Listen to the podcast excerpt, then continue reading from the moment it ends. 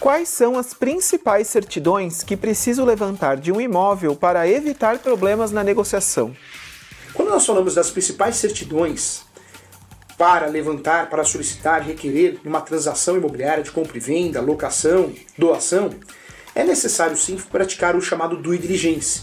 Eu chamo no meu livro de atos é, iniciais ou auditoria contábil ou auditoria é, imobiliária. Quando nós falamos aqui das certidões, as principais são certidão de propriedade atualizada, para verificar se de fato quem está comprando está comprando do proprietário ou dos proprietários.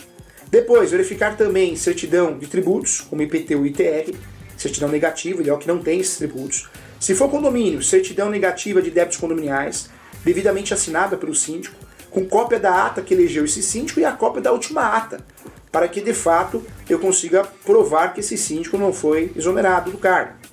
É, outras certidões importantes do distribuidor civil, da esfera estadual e federal, no nome dos vendedores ou dos compradores, depende do lado que eu estou, e também as certidões trabalhistas, de ações e execuções trabalhistas.